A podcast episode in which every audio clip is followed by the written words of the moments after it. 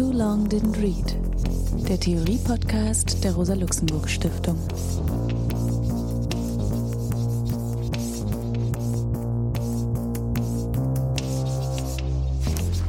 Hallo, ich begrüße euch zum Theorie-Podcast der Rosa-Luxemburg-Stiftung. Mein Name ist Alex Demirovic. Heute will ich über das Buch von Bell Hooks sprechen. Auf Englisch hat es den Titel Where We Stand, Class Matters.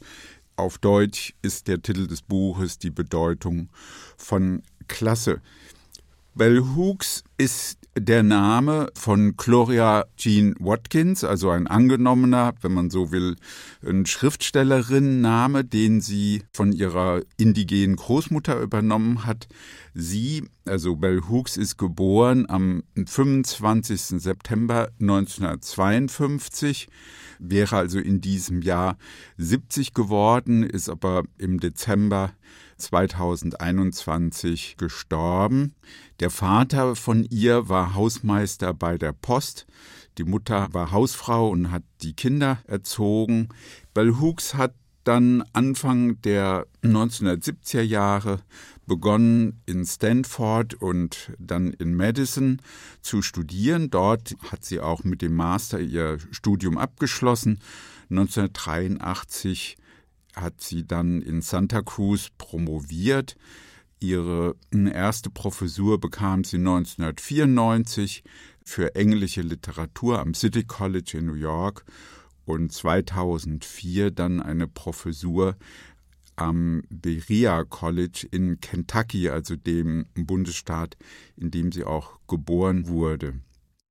Bell Hooks kann als eine ausgesprochen einflussreiche Feministin und Vertreterin einer antirassistischen, feministischen, kapitalismuskritischen Theoriebildung betrachtet werden. Im Time Magazine wurde sie 2020 als ein Rockstar einer Public Intellectual bezeichnet. Sie hat mit Blick auf diese intersektionellen Machtsysteme eine Vielzahl von Büchern vorgelegt, die sich eben mit der, wie sie selber sagt, Trinität von weißer Vorherrschaft, Kapitalismus und Patriarchat beschäftigen und die darauf zielen, diese Art von Herrschaft zu überwinden. Also das Ziel der Absage an Dominanz und, was in ihrem Fall eine große Rolle spielt, auch ein Plädoyer für die Erziehung zu einem kritischen Bewusstsein und zu einer Praxis der Freiheit. In den Jahren von 1981 bis zu ihrem Tod hat sie eine Vielzahl von Büchern vorgelegt, zeitweise im Jahr ein bis zwei Bücher. Also insgesamt sind es dann 25 Titel, die sich mit diesen Themen beschäftigen, die ich aufgeführt habe.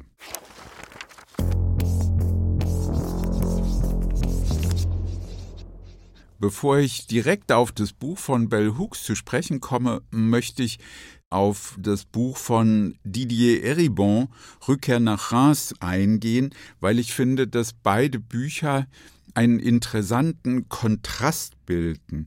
Denn Eribon verfolgt etwas sehr Ähnliches wie Bell Hooks, nämlich ein, wenn man so will, autobiografischen Zugang zu seiner eigenen Klassenherkunft.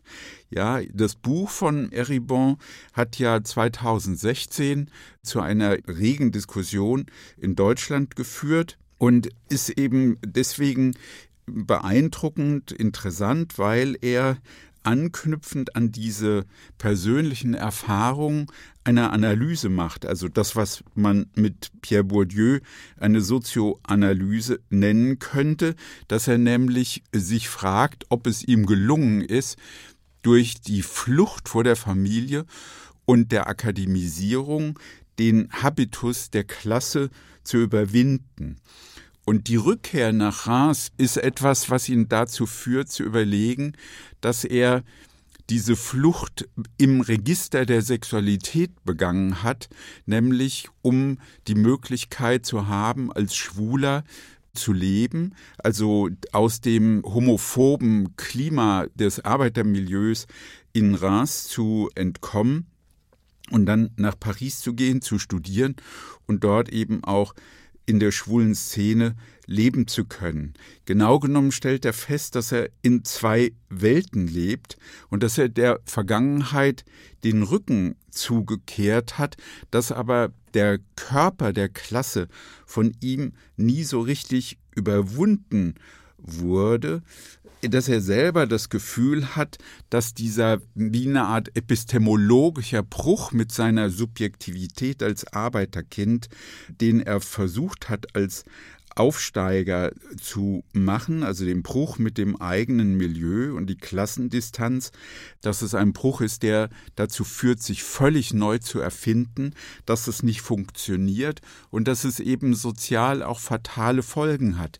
Denn er stellt eben fest, dass die Abkehr von den Arbeiterinnen, von der Familie dazu führt, dass die Menschen eben auch düpiert werden, alleine gelassen werden mit den Erfahrungen der Klassenexistenz Existenz, mit der harten Arbeit und dass sie eigentlich das nicht so richtig verstehen können, weil sie ja auch dafür gearbeitet haben, dass ihre Kinder zum Studium gehen können und das eigentlich eine neue Beziehung schaffen soll zwischen den Älteren und Jüngeren.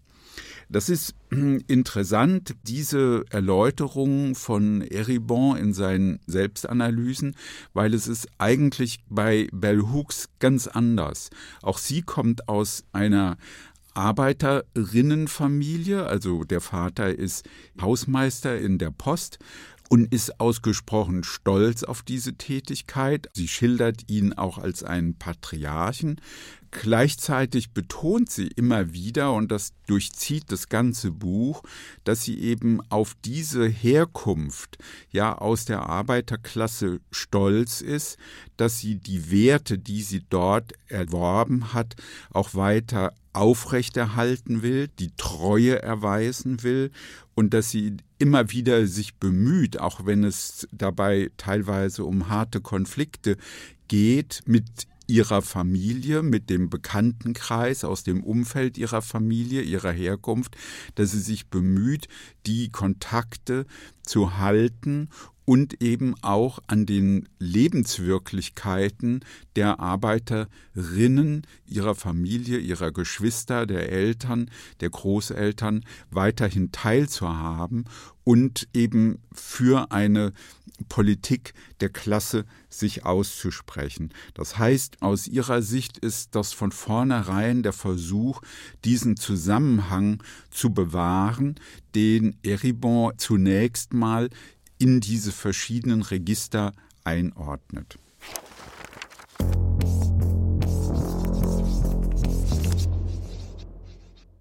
Das Buch Die Bedeutung von Klasse ist nach meinem Verständnis eine Art Erziehungs- und Ermutigungsschrift. Es ist ein Buch über Klasse, über die Bedeutung von Klasse und immer wieder, eigentlich wie in einem Refrain, sagt sie, niemand spricht von der Klasse, niemand spricht von der Bedeutung von Klasse.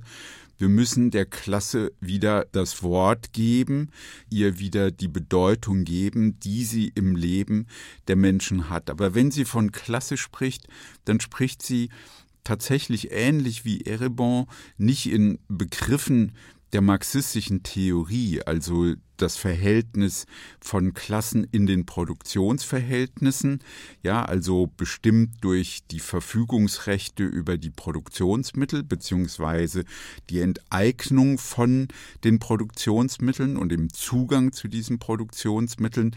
Das ist nicht das, womit sie sich befasst in diesem Buch, sondern es ist ein sehr an den Erfahrungen ausgerichtetes Buch. Das betont sie auch ausdrücklich, denn sie kritisiert Marx und Gramsci und andere Autoren, sagt, ja, das sind alles große Begriffe, aber sie interessiert sich eben für diese alltäglichen Erfahrungen der Klassenexistenz. Und so ist auch der Zugang in diesem Buch zunächst mal sehr autobiografisch geprägt, dass sie eben die Lebensweise als Kind einer schwarzen Arbeiterinnenfamilie darlegt, also unter sehr ärmlichen Verhältnissen aufzuwachsen mit einer ganzen Reihe von Geschwistern. Also sie hat sechs Geschwister, also es ist eine große Familie die eben versorgt werden will.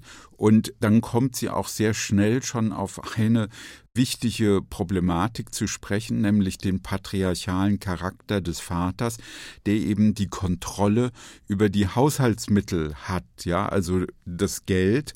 Und der Frau Geld eben nur gibt nach seinem Gutdünken, also insofern eher begrenzt, so dass die Frau, um den Haushalt zu führen, die Kinder zu ernähren, die ganze Zeit darum betteln muss, mehr Haushaltsgeld zu bekommen. Und dann setzt etwas ein, was auch für die Geschichte des fordistischen Kapitalismus, glaube ich, ganz charakteristisch ist, dass die Frau eben dann anfängt, selber zu arbeiten, also in Teilzeit zu arbeiten, um dann für den Haushalt langlebige Konsumgüter kaufen zu können, weil in diesem Fall ihr Mann, also der Vater von Bell Hooks, gar nicht einsieht, dass er dafür Geld zur Verfügung stellen soll. Also Geld ist wichtig, aber es ist eben dann für sie interessant, dass nicht über Klasse gesprochen wird. Also das ist für ihre Überlegung wichtig, der Zusammenhang von Geld und Klasse.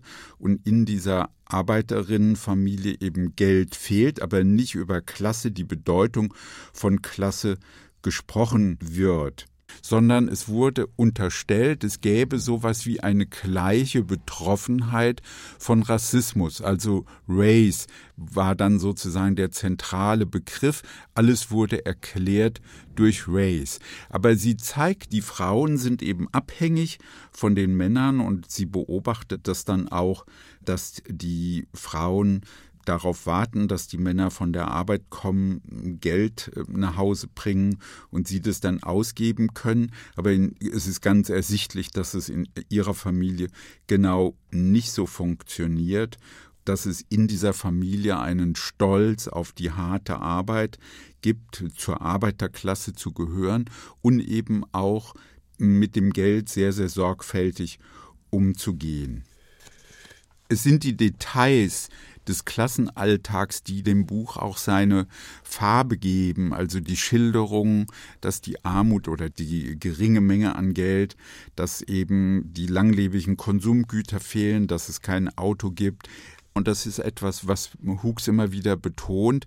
Es gibt diese eigene Wertschätzung von Armut, von Solidarität und gleichzeitig die Sorge, in eine wirkliche zukunftslose Armut zu fallen. Und das ist, wie sie betont, für die Mutter vor allen Dingen die Sexualität. Also wie sie das schreibt, mehr als Klasse war für Mutter Sexualität, die Gefahr einer ungewollten Schwangerschaft, der sichere Weg, sich als Frau die Zukunft zu verbauen und obwohl sie ihre Töchter nie dahin drängte, einen Mann nur des Geldes wegen zu heiraten, beschwor sie die drohende Armut, um uns vor Sexualität zu warnen. Also diese ständige Lebensrisiko, das ist etwas, was für Bell Hooks ein wichtiger Gesichtspunkt ist. Die Mutter, das ist ähnlich wie bei Eribon, interessanterweise, die Mutter ist auch bestrebt, ihr, also Bellhooks den Wunsch zu vermitteln, sich weiter zu bilden und durch Bildung auch einen gewissen Aufstieg sich zu ermöglichen. Also das Ziel war in diesem Fall einen ordentlichen Beruf zu erlangen, nämlich Lehrerin zu werden. Das war das, was sozusagen im Klassenhorizont dieser Familie eben als bessere Bildung mit beruflichen Aussichten galt, war ein weitergehendes, wurde dabei gar nicht gedacht. Für Hooks ist dieser Zusammenhang nämlich die Entscheidung zu treffen, zu studieren, von außerordentlicher Tragweite, denn nach dem Beginn ihres Studiums stellt sie schon gleich fest, dass sie eben mit sehr, sehr viel Rassismus konfrontiert ist als eine der wenigen schwarzen Studentinnen in dem College und dass es immer wieder zu Konflikten kommt. Aber die nicht nur entlang der äh, rassistischen Linie sind, sondern auch eben an der Klassenlinie. Und das ist etwas, was für das Buch auch charakteristisch ist, dass sie das immer wieder verbindet. Diese Einheit, dass nämlich diese jungen Frauen die ganze Zeit über Kleidung und äh, Kosmetik und Heiraten reden und äh, genau genommen wenig Interesse an den Inhalten des Studiums haben, sie auch dann immer wieder aufziehen, verspotten, so dass sie sich selber zurückzieht, um sich dann eben mit Lesen und Studium weiter zu beschäftigen. Sie geht dann nach Stanford und dort trifft sie dann eben auch auf andere schwarze Studierende, Frauen und Männer, und dabei stellt sie dann etwas fest, was sie bis dahin so gar nicht erlebt hat, nämlich das, was sie schwarze Elite nennt, also schwarze Jugendliche, Studierende aus wohlhabenden Familien, die dann wiederum auch ihrerseits einen erheblichen Klassendünkel haben und überhaupt das einfache Leben nicht wertschätzen. Das ist immer wieder der Punkt, um den es ihr geht. Das begründet sie auch mit einer christlichen Tradition, dass eben immer wieder gesagt wird, dass Reiche nicht ins Himmelsreich kommen, also eine Wertschätzung der Armut, auch wenn im Alltag diese Armut dann doch sehr, sehr stark mit Scham besetzt ist, werden Menschen aber in den Communities deswegen nicht geächtet oder verspottet, sondern ernst genommen. Und aus ihrer Sicht gibt es dann eben breite Solidarpraktiken des Teilens, der Unterstützung, also so, dass untereinander geholfen wird. Für sie auch die maßgebliche Überlegung, wie sich die USA weiterentwickeln sollten. Also ihr Ziel ist eben auch mit ihrem Buch dazu beizutragen, dass es sowas wie eine Klassenpolitik gibt, die interveniert, die eben diese Machtsysteme von Patriarchat, Rassismus und Kapitalismus überwindet. Ja, und das Ziel, was sie sich da vorstellt, gilt dann als demokratischer Sozialismus und Kommunalismus, also genau diese Erfahrungen aufgreifend, die sie aus diesem familiären Zusammenhang kennt, der wechselseitigen Unterstützung in ihrer Community.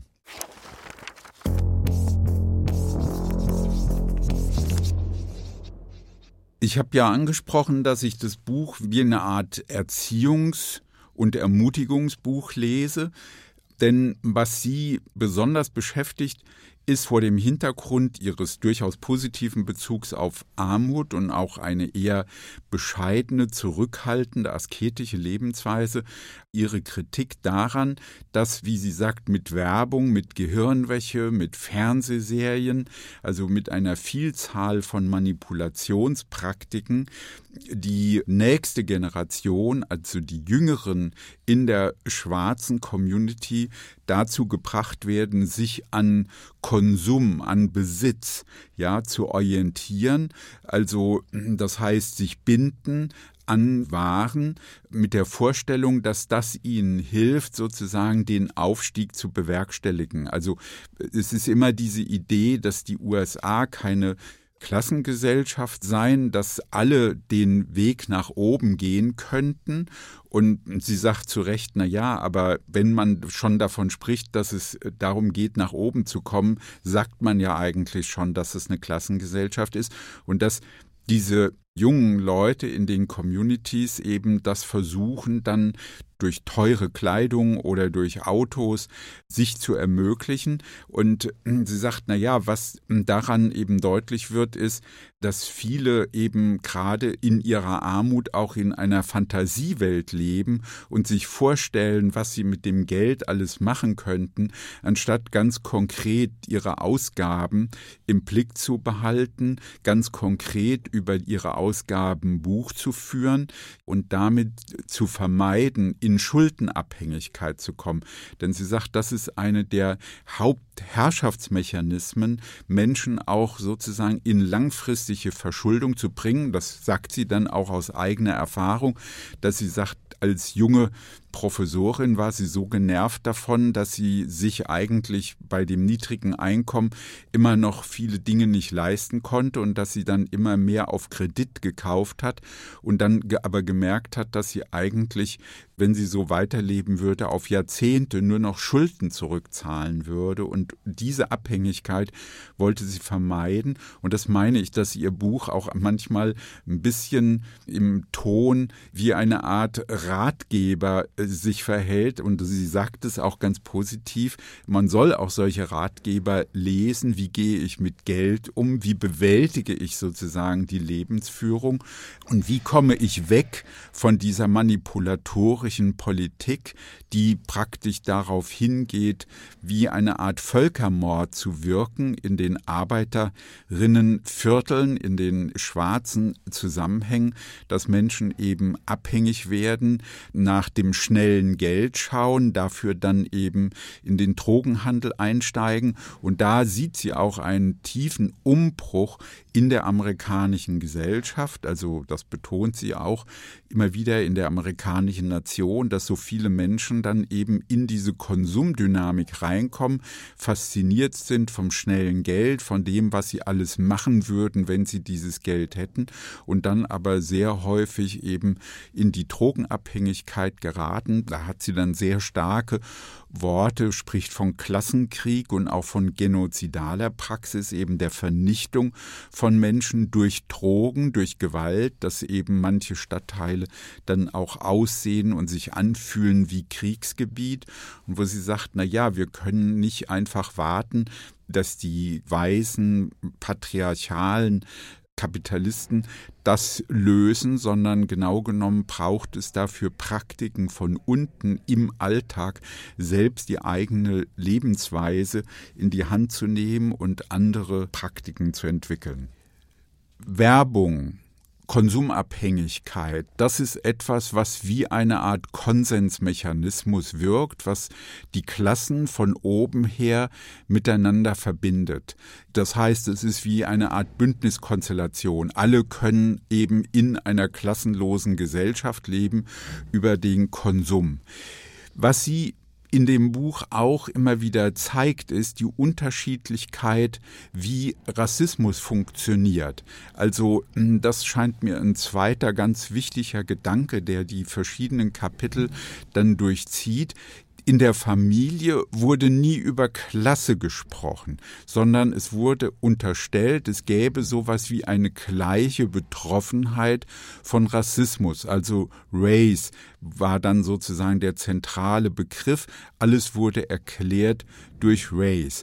Aber sie zeigt dann in den verschiedenen Kapiteln, wie beweglich auch die Möglichkeit ist, auf Race, also Rassismus oder Klassismus sozusagen zurückzugreifen als eine Art politische Technologie, Menschen zu manipulieren und zu unterdrücken oder in Abhängigkeit zu halten, also in diesem Herrschaftssystem. Denn sie zeigt zum Beispiel, wenn sie auf dem Wohnungsmarkt aktiv ist und sich eine Wohnung sucht oder ein Haus kaufen will, dass die Immobilienmakler dann immer sagen, ja, wir können Ihnen das nicht verkaufen oder die Nachbarn mögen das nicht, das hat was mit Klasse zu tun. Sie sind vielleicht nicht reich genug oder es führt zu einer Entwertung der Immobilie, aber dann macht sie eben deutlich, dass es eben eine Segregationspraxis der weißen Mittelklasse oder des Bürgertums ist, dass genau diese Lebensform eben der Integration nicht leben will, also gemischte Wohnviertel eher vermeidet, schnell wegzieht, so dass es dann sehr sehr schnell zu einem Austausch in der Quartiersbevölkerung kommt, ja, so dass sie eben deutlich macht, dass diese Art und Weise, wie Rassismus eingesetzt wird oder wie der Bezug zur Klasse hergestellt wird, sehr fließend sein kann und sehr instrumentell auch möglich ist. Das führt aus ihrer Sicht auch dazu, das ist auch eine der wichtigen Kritikpunkte an der feministischen Diskussion, dass eben die feministischen Debatten seit den 1970er Jahren sich erheblich verändert haben mit der Anteilnahme von Frauen aus dem Kleinbürger- und Bürgertum, die eben dann Anteile an den mächtigen Positionen der Gesellschaft erlangen, auch eigenes Geld verdienen, also durch ihre Berufstätigkeit, dass sie aber den Zusammenhang zu den kapitalistischen und rassistischen Verhältnissen vergessen, also den intersektionalen Zusammenhang, der eigentlich einmal Teil aus ihrer Sicht Teil dieser Bewegung gewesen ist. Also in dieser Hinsicht lässt sich das Buch eben verstehen als ein Beitrag, die Thematik der Klasse ja stark zu machen, einzubringen in dieses Gesamtgefüge der drei Machtsysteme, also der Klasse den Anschein wegzunehmen, uncool zu sein, sondern deutlich zu machen, wie relevant Klasse für die Praktiken auch in der Bekämpfung von Rassismus und Sexismus ist. Bell Hooks. Die Bedeutung von Klasse ich hoffe mit diesen Essays den Schmerz deutlich gemacht zu haben, der mit dem Umstand einhergeht, nicht genug Geld zu haben, um angemessen oder gut zu überleben. Dass die Kluft zwischen arm und reich einen Schmerz verursacht, der weit über wirtschaftliches Leiden hinausgeht. Ein Schmerz, der uns psychologisch zerreißt, uns bricht und uns unser Wohlbefinden, das von unserem Bedürfnis nach Gemeinschaft und Gegenseitigkeit herrührt, abspricht. Angesichts der großen Lücke zwischen jenen, die viel haben, denen, die nur wenig besitzen, und jenen, die gar nichts haben, ist es schwer nachzuvollziehen, wie die Bürgerinnen dieser Nation sich immer noch vorstellen können, dass wir eine klassenlose Gesellschaft seien. Wie weit entfernt die Vision einer klassenlosen Gesellschaft auch scheint, ist in dieser Vorstellung häufig das positive Verständnis eingebettet, dass Reichtum geteilt werden kann und dass Klassenhierarchien, die auf der Annahme basieren, dass diejenigen, die am materiell reichsten sind, die Führung über den Rest übernehmen sollten, nicht zu existieren braucht.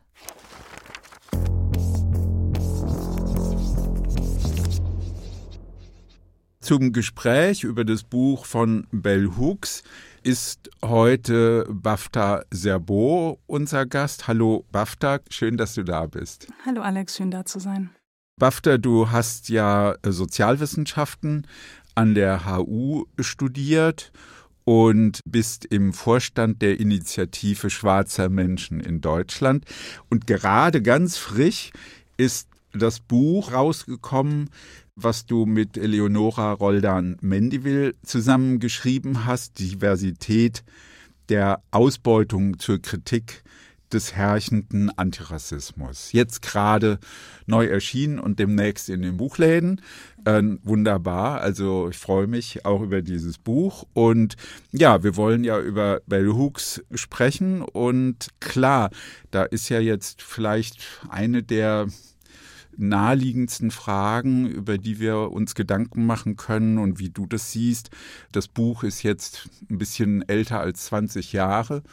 Wie würdest du es einschätzen mit Blick auf antirassistisches Engagement? Ja, wie, wie schätzt du das ein? Hat es für dich eine instruktive Bedeutung? Ähm, ja, tatsächlich. Ähm, ich muss ganz ehrlich sagen, dass ich sehr positiv überrascht war von diesem Buch. Ich habe einige Texte von Bell Hooks schon gelesen. Ich bin vor allem in meinem Studium mit ihr in Berührung gekommen ähm, und habe dann eher ihre feministischen und kulturtheoretischen Schriften gelesen und hatte dieses Buch so auf dem Schirm, aber ähm, ich wäre jetzt gar nicht darauf gekommen, das selber zu lesen, wenn es jetzt nicht in Vorbereitung hier für den Podcast gewesen wäre, mhm. weil ich einfach so ein bisschen davon ausgegangen bin, dass sie einen Begriff von Klasse vertritt, mit dem ich nicht so viel anfangen kann, ja, weil sie ja. sie ist ja keine Marxistin und das Buch ist, glaube ich, auch eher angelehnt an so einem Klassismusdiskurs, den wir heute so kennen. Deswegen hatte ich das einfach nicht so richtig auf dem Schirm. Muss aber ganz ehrlich sagen, dass ich äh, dann beim Lesen doch überrascht davon war, wie radikal es doch an einigen Stellen argumentiert, äh, weil sie zwar schon eher so einen subjektorientierten, erfahrungsbasierten. Klassenbegriff vertritt und auch eher davon ausgeht, aber die Ebene, wo sie versucht, Rassismus und Klasse zusammenzubringen, dann doch schon auf einer abstrakteren Ebene argumentiert oder schon auch viele strukturelle Themen anspricht. Gerade ihre Kritik am schwarzen Bürgertum, an den schwarzen ja, Eliten ja. und auch die Frage, wie sie sozusagen Rassismus auf dem Wohnungsmarkt einordnet, fand ich dann doch sehr interessant. Können wir da vielleicht da erstmal nochmal zurückkommen auf diese, weil ich finde, das ist ein ganz wichtiger Punkt, der mich auch beschäftigt hat, dass ja Klasse vor allen Dingen ins Verhältnis setzt zu Geld, Verfügung über mhm. Geld. Ja, sie hat ja eigentlich in dem Sinne nicht so einen Strukturbegriff der Klasse, dann schwankt sie auch so ein bisschen, ja. wendet sie sich gegen Klassismus, also die abschätzige Bewertung von Menschen aus der Arbeiterinnenklasse, oder was sie ja auch manchmal sagt, es geht um die Abschaffung, die Überwindung von Klasse, also doch irgendwie auch eine Struktur ich weiß nicht, ob das für dich ein Gesichtspunkt wäre. Ich fand jetzt interessant, also so von meiner eigenen Herkunft, also dieser Umgang mit Geld, also dieses Training, ja, also auf Geld zu achten, sorgsam mhm. zu sein, überlegen, wofür gibt man es aus. Und wenn man teure Dinge kauft oder etwas, was man sich sehr wünscht, was hier anspricht, teure Klamotten, Autos, kriegt man dann wirklich das, was man damit verbindet. Also die Befriedigung.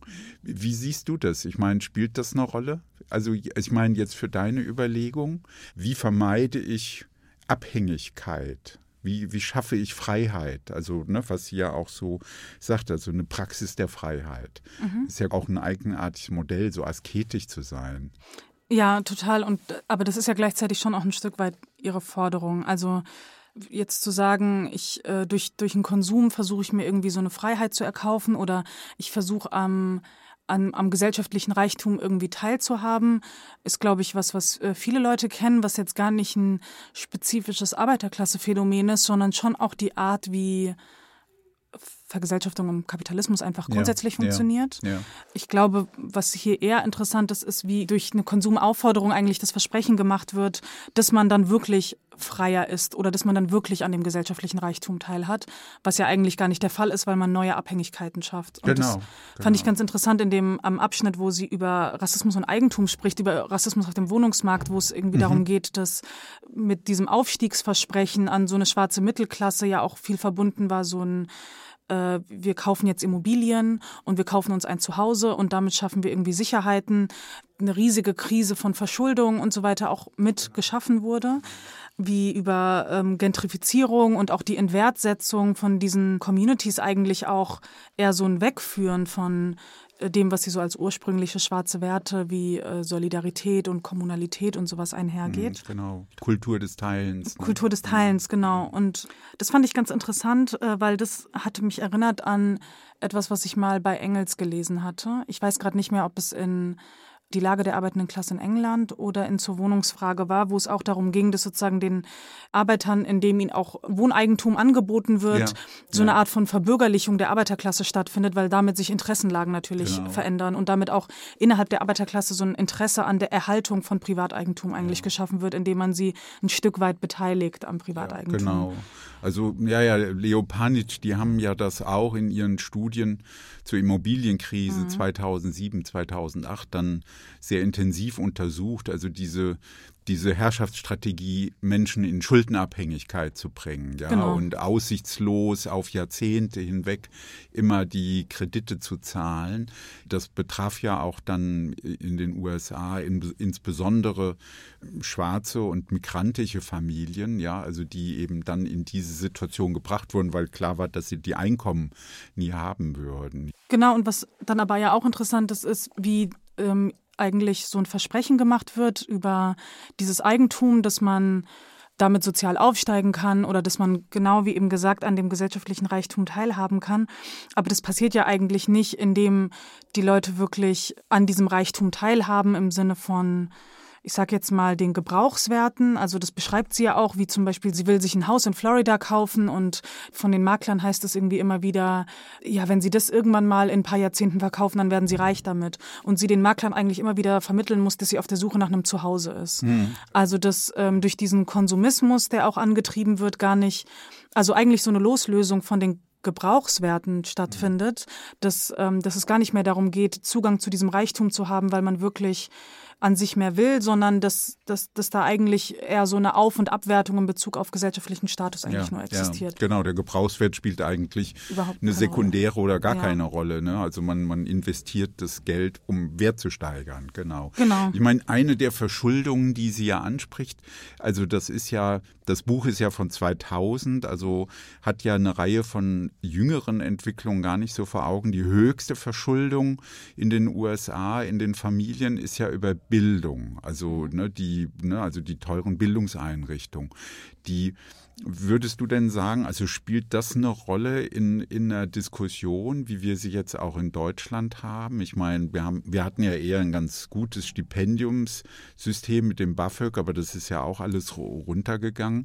Aber wie würdest du das einschätzen? Also jetzt auch für migrantische Zusammenhänge. Also, ne, ich meine, weil das ist ja für jede Familie eine enorme finanzielle Anstrengung, ja, die Kinder auf in höhere Bildungseinrichtungen zu geben.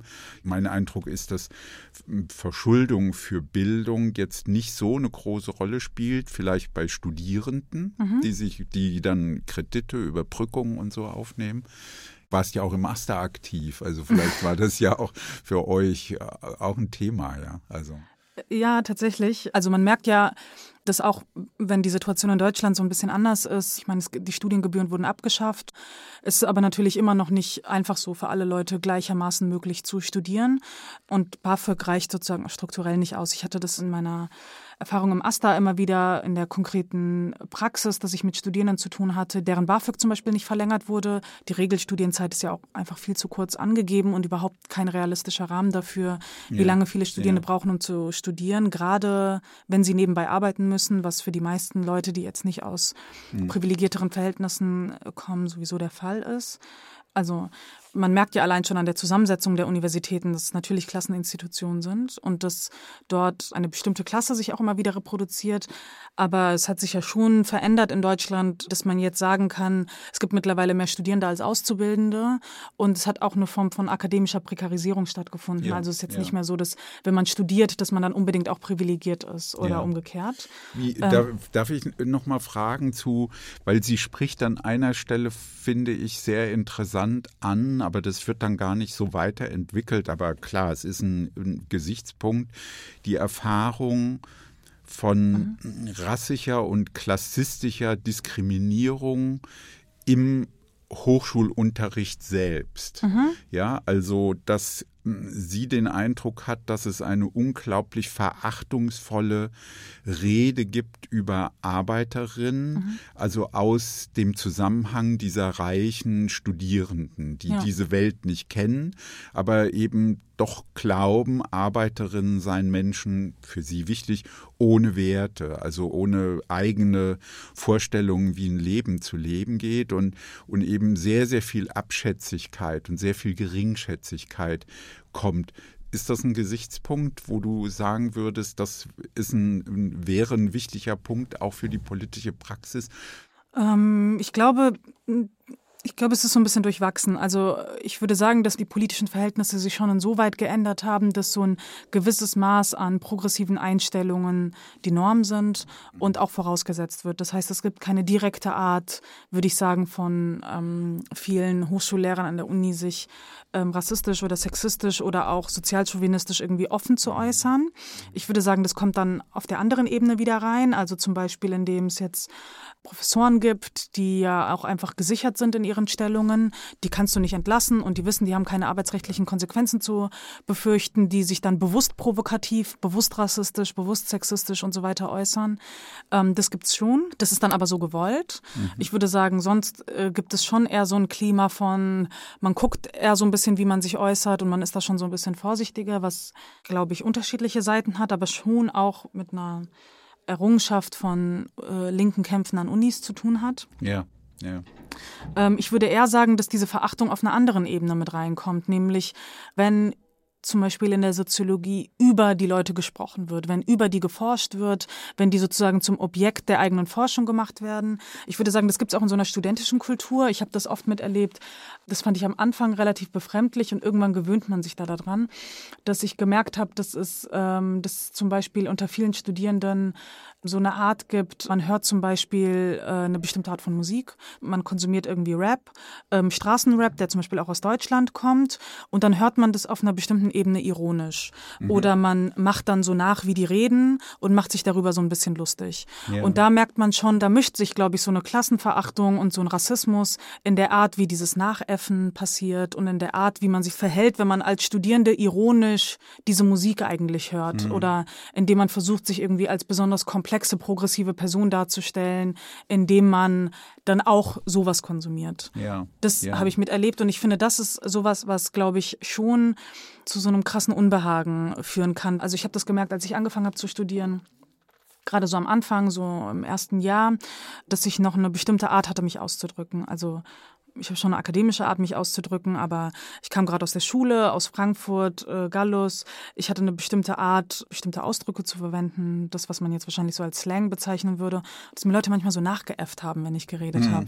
Und mhm. da habe ich das finde ich, gemerkt, dass es dann manchmal so eine Genugtuung darüber gab, das so zu, wieder aufzugreifen und sich darüber dann lustig zu machen und dann so Witze darüber zu machen. Ah, okay, ja, da merkt man doch, das Deutsche fällt dir ein bisschen schwer oder so. Okay. Solche ja, Witze. Ja. Und ich finde, da, da hat man das so gemerkt. Und das ist aber Teil von so einer eher studentischen Kultur, die sich darüber ja eigentlich so ein bisschen lustig macht, weil sie ja eigentlich auch drüber steht.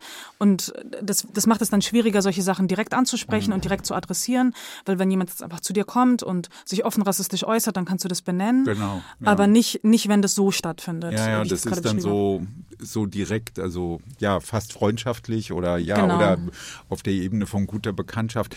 Für mich sind es zwei Aspekte, die, die du damit ansprichst. Das eine, das berührt ihre Ausführungen. Die jungen Schwarzen in den Quartieren haben die Fantasie, an schnelles Geld zu kommen. Dann kommt die Drogenkultur, mhm. dann denken sie, damit kommen sie an schnelles Geld, große Autos und so weiter. Und äh, ich fand das äh, interessant, weil das hat natürlich mit ihrer Kritik an dieser Werteverschiebung, also Geld wird jetzt der eigentliche Wert, das, der Besitz, ja, so eine Verschiebung, äh, der aus ihrer Sicht eine katastrophale Wirkung für die Community hat, also dieses reich sein wollen, ja, und dazu gehört neben den Drogen auch die Musik, ja, also, ne, also das, man merkt es so, es gibt so einige wenige Stellen, an denen sie auch so diese Gewaltkultur ja, also mhm. die so, also die sexistische und Gewaltkultur in dieser Musik. Und das, ich, das ist jetzt einfach so die Frage, ja, wie soll man diese Musik hören? Ich meine, weißt du, das ist ja, das ist ja jetzt eigentlich eine interessante Frage. Also, obwohl, wenn man das hört, das teilweise wirklich abschreckend blöde ist, ja, also, ne, und, und als ich das gelesen habe, dachte ich, ah, okay, es ist eine interessante Form, wenn man so will, auch einer Kritik und Selbstkritik aus der schwarzen Community zu sagen, das zerstört unseren Kommunalismus. Mhm. Ja. Also ich würde schon sagen, dass es nochmal zwei Ebenen hat, weil sie natürlich einmal eine Selbstkritik innerhalb der schwarzen Community, ich sag jetzt mal, ablegt, aber schon auch das Fluten der Ghettos mit Drogen, aber auch dieser Konsumismus, dass sie das schon auch als eine Form von ökonomischer Gewalt, ja. also die gegenüber der schwarzen Community ausgelebt wird, irgendwie auch bezeichnet, indem sie sagt, okay, früher gab es irgendwie diese direkte politische Gewalt ähm, und das ist jetzt gar nicht mehr nötig, weil jetzt musst du Leute nicht mehr in Lager stecken, jetzt kannst du einfach die Ghettos, in denen sie wohnen, mit Crack fluten oder sowas. Mhm. Ähm, und dass sie da schon auch eine politische Intention auch ja. dahinter äh, benennt. Ja. Also da nicht nur sagt, okay, ähm, die Schwarzen müssen jetzt einfach aufhören, Drogen zu dealen oder so. Ich glaube, das ist wichtig einmal als Verweis.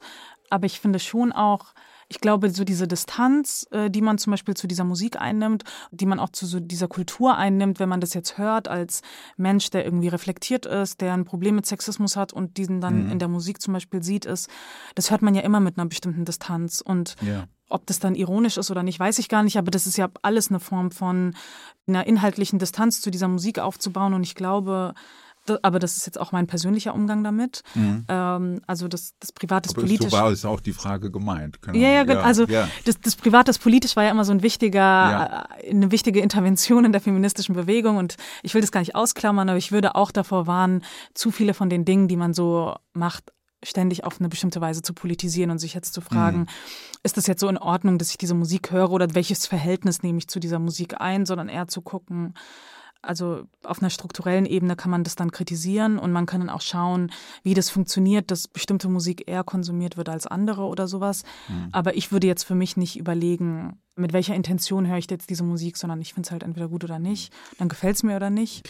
Ich finde ja das Buch eigentlich erstaunlich systematisch. Erstmal denkt man das gar nicht, aber dann ist es ja ein erster Teil, der sich mit Autobiografie beschäftigt und äh, letztlich dann die Frage von Geld und Gier, also bestimmte Habitusformen oder bestimmte Einstellungsmuster, wie Menschen mit Reichtum und Geld und so weiter umgehen und welche Bedeutung Geld für sie hat. Und dann geht sie das so weiter durch und geht dann den Fragen nach, wie verändert sich eigentlich ganz von der Erfahrung her gedacht die Sozialstruktur, mit der sie zu tun hat.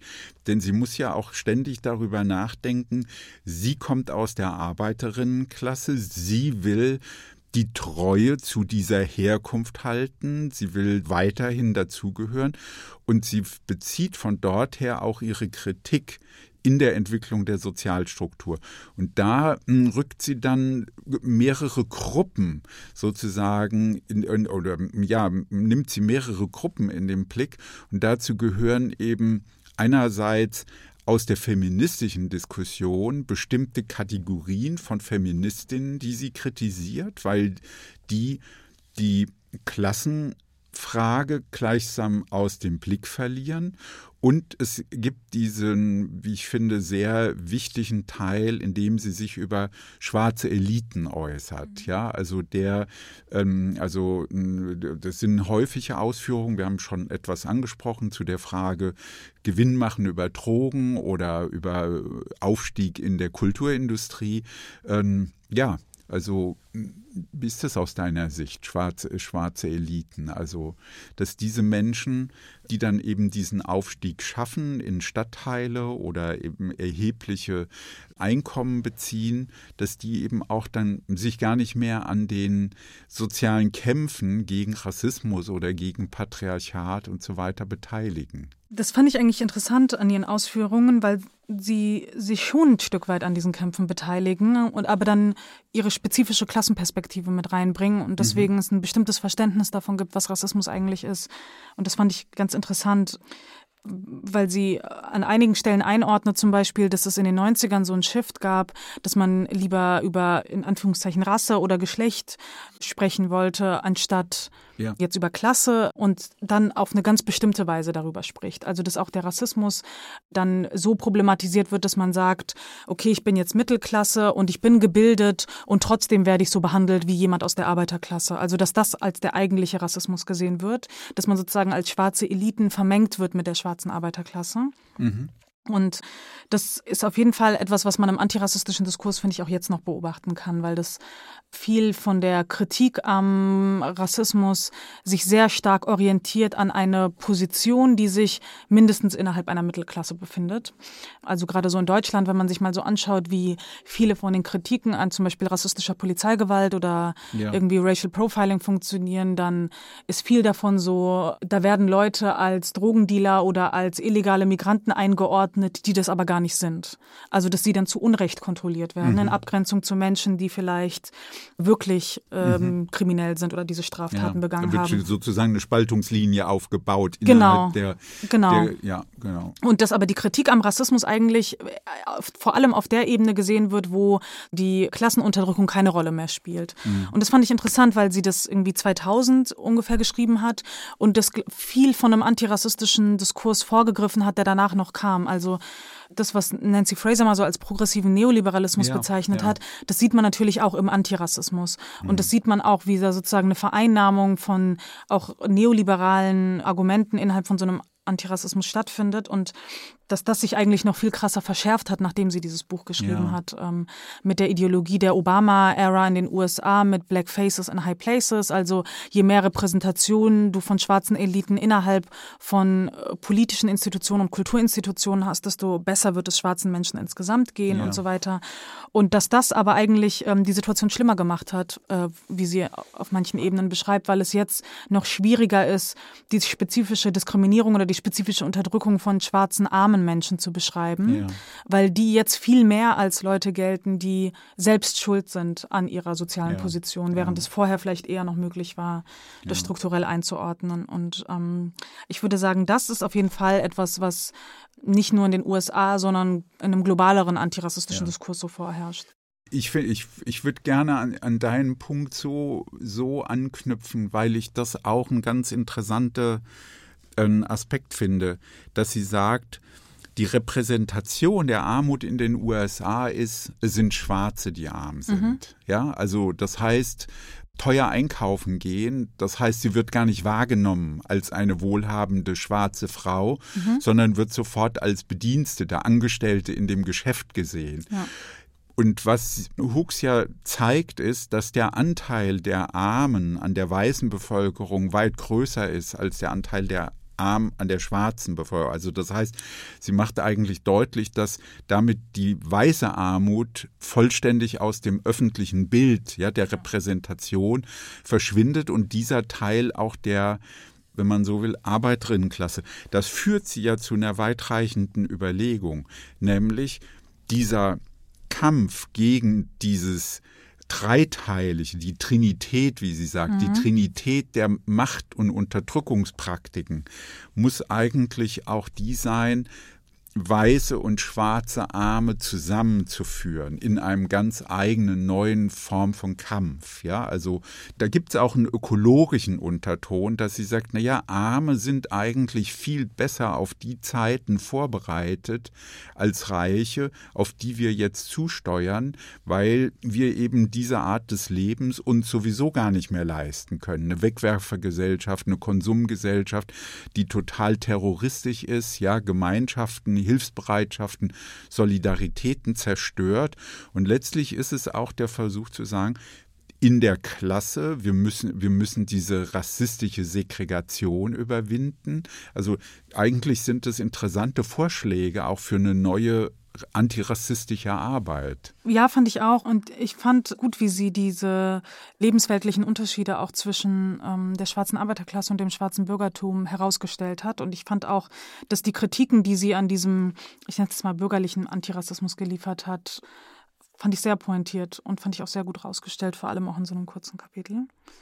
Und ich fand auch, dass es an einigen Stellen äh, immer wieder so ein bisschen durchgeschienen hat, dass sie für sowas wie eine Klassenpolitik oder einen Klassenkampf ja. plädiert. Ja. Aber dass sie das nie an, vollständig tut, finde ich, merkt man dann schon. Und mhm. dass es begrifflich dann doch so ein bisschen vage bleibt, was sie eigentlich konkret vorschlägt als politische politische Lösung für diese Probleme, die sie anspricht. Und ich finde, da kann man dann auch sehen, was die Probleme da drin sind, dass sie eben nicht zum Beispiel einen marxistischen Klassenbegriff vertritt und damit dann auch verstehen kann, was in dieser Trinität, Rassismus, Sexismus, Klassismus, was vielleicht eine Kategorie wie Klasse dann doch unterscheidet von den anderen beiden und mhm. wie sozusagen auch Ausbeutung dann doch anders funktioniert als Unterdrückung oder Diskriminierung. Und das taucht bei ihr aber nicht so richtig auf. Und ich finde, dass die Tatsache, dass der Begriff der Ausbeutung nicht auftaucht, auftaucht, auch das, was damit eigentlich gemeint ist, in so einem marxistischen Sinne bei ihr nicht auftaucht, bringt dann schon Probleme mit sich. Also sie spricht zum Beispiel an verschiedenen Stellen von armen Menschen als Menschen, denen die Klassenmacht genommen wurde. Mhm. Und aber gar nicht versteht, dass so eigentlich dieser ganze gesellschaftliche Reichtum, an dem diese Leute verzweifelt versuchen, auch teilzuhaben, ja durch sie eigentlich produziert wird. Also das sind zwar Menschen, die natürlich irgendwo gesellschaftlich entmachtet werden, aber die eigentliche Klassenmacht liegt ja bei denen mhm. bei den Menschen, die arbeiten und diesen gesellschaftlichen Reichtum produzieren und deswegen auch die Macht haben, diesen gesellschaftlichen Reichtum zu stoppen oder auch ne, eine Form von Politik zu machen, die das irgendwie so wieder an sich reißt. Und das taucht bei ihr gar nicht auf, weil sie diese, diese Begrifflichkeiten gar nicht hat. Und ich habe so ein paar Interviews von ihr gelesen, wo sie sagt, dass sie natürlich auch von marxistischen Theorien auch beeinflusst wurde. Aber ich finde, da sieht man so ein Shortcoming eigentlich von ihren ja, theoretischen definitiv. Ansätzen, weil genau das kann sie dann, dann doch nicht begrifflich fassen. Mhm. Und ich würde sagen, das würde dann auch direkt natürlich eine politische Lösung implizieren. Und ich glaube, da würde sie auch auf das kommen, was sie eigentlich meint, wenn sie sagt, schwarze und weiße Arbeiter müssten sich eigentlich ein bisschen verbinden mhm. oder sowas, weil an anderen Stellen geht sie dann doch wieder auf so eine individuelle Ebene und ja. sagt, ja, man müsste sich mehr wieder auf so kommunalistische Werte rückbesinnen und solidarisch miteinander sein und dann kommen wir zu so einer klassenlosen Gesellschaft oder sowas. Also es ist also ja. so diese Ebene von politischen Vorschlägen und so sehr individuellen Erziehungsvorschlägen, das, das vermengt sich bei ihr und ich finde, das Genau. bleibt sehr unklar. Ja. Ähm, und dann spricht sie ja in diesem Kapitel über Rassismus und Grundeigentum nochmal dann wieder aus ihrer eigenen Erfahrung. Und diese Erfahrung ist natürlich aber trotzdem immer klassengebunden. Ja, und ich genau. fand es irgendwie interessant, wie sie darüber spricht, dass Weiße dazu neigen, bei Rassismus auf dem Wohnungsmarkt immer wieder auf die Klassenebene zu gehen und Ja. zu sagen, ja, das liegt gar nicht an Rassismus, sondern an Klasse. Weil ich finde, dass sie das so ein bisschen un runterspielt, weil ich schon denke, dass es vor allem um Klasse geht. Aber, also sie hat natürlich einen Punkt, äh, wenn sie sagt, äh, Weiße wollen nicht in schwarzen Vierteln wohnen oder die Grundstücksmieten gehen runter, wenn schwarze Familien in die Genau, Vororte einziehen. Und dann aber nochmal auf diese Ebene zu sprechen kommt von eigentlich so Orten wie Brooklyn oder die Bronx oder sowas, Harlem, wo Weiße explizit irgendwie so diverse Viertel suchen. Das kennt man ja auch in Berlin. Also Na klar, äh, genau. kann man ja hier auch Klar, beobachten. genau. Und ich finde, man kann es auch in Frankfurt zum Beispiel im Gallus beobachten. Ja. Ähm, also Ja. wo früher Gefahrengebiet war, da wollte niemand hin. Ich kann mich noch daran erinnern. Also es wurde auch Mhm. früher total despektierlich klar. immer Zigeunerviertel und so genannt. Also äh, Mhm. wurde mir auch, wenn ich gesagt habe, da und da wohne ich, ah, das und das. Also es war Mhm. wirklich auch, äh, und mittlerweile ist es sehr studentisch und es gibt viele so Cafés und so. Das war früher wirklich gar nicht so. Jedes Mal, wenn ich dort war, war irgendwas anders. Es gab ein neues Café oder irgendeine neue Baustelle oder eine Baustelle war ja, und weg dann und so. sich's so Genau, und früher waren die ne? Baustellen halt wirklich so manchmal ein paar Jahre einfach dort. Ein paar Jahre war dann einfach ein Ort Baustelle. Und jetzt geht alles total schnell. Es werden auch total schnell Neubauten Ja, hochgezogen, wo früher irgendein Supermarkt war oder so. Mhm, Genau. Ähm, also das, das finde ich irgendwie krass. Und dann fand ich das aber trotzdem interessant, wie sie darüber spricht, wie sie den Rassismus auf dem Wohnungsmarkt dann doch erlebt, wenn sie irgendwie eine Immobilie kaufen will. Weil die allermeisten Menschen in der schwarzen Community natürlich nie in eine Position kommen werden, um mit anderen weißen Menschen um Eigentumswohnungen zu konkurrieren. Also, dass es eine ganz spezifische Klassenerfahrung ist. Und dann spricht sie darüber natürlich als Rassismus. Und ich kann das schon verstehen, wenn sie über Rassismus auf dem Wohnungsmarkt spricht. Aber ich glaube schon, dass sie da etwas nicht macht, was sie in dem Kapitel davor so ein bisschen gefordert hat, dass man da auch eine Klassenperspektive mit einbezieht. Also, dass man nicht einfach nur guckt, ich bin hier von Rassismus betroffen, sondern in welcher Klassenposition bin ich eigentlich gerade von Rassismus betroffen. Es wäre jetzt äh, naheliegend zu sagen, na ja, da ich sage das jetzt auch. Ja, ja ich finde das, ich finde das wunderbar, Bafta. Ich denke auch, dass sie sehr, sehr schöne, sehr konkrete Beschreibungen der Klassensituation gibt Mhm. und deutlich macht, dass Klasse mehr ist als Geld.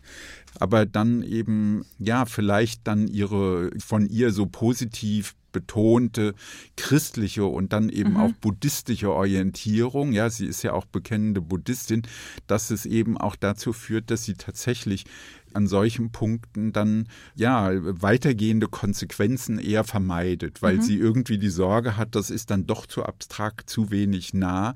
Und das wäre aus meiner Sicht jetzt das, was eigentlich passieren müsste. Ja, also die größeren und diese ganz konkreten lebensweltlichen Erfahrungen, das zusammenzubringen und daraus dann auch weitergehende Perspektiven zu entwickeln.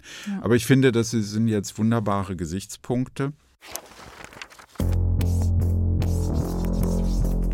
Vielen Dank für deine Teilnahme an unserem Gespräch. Vielen Sehr Dank gerne. für diese Gesichtspunkte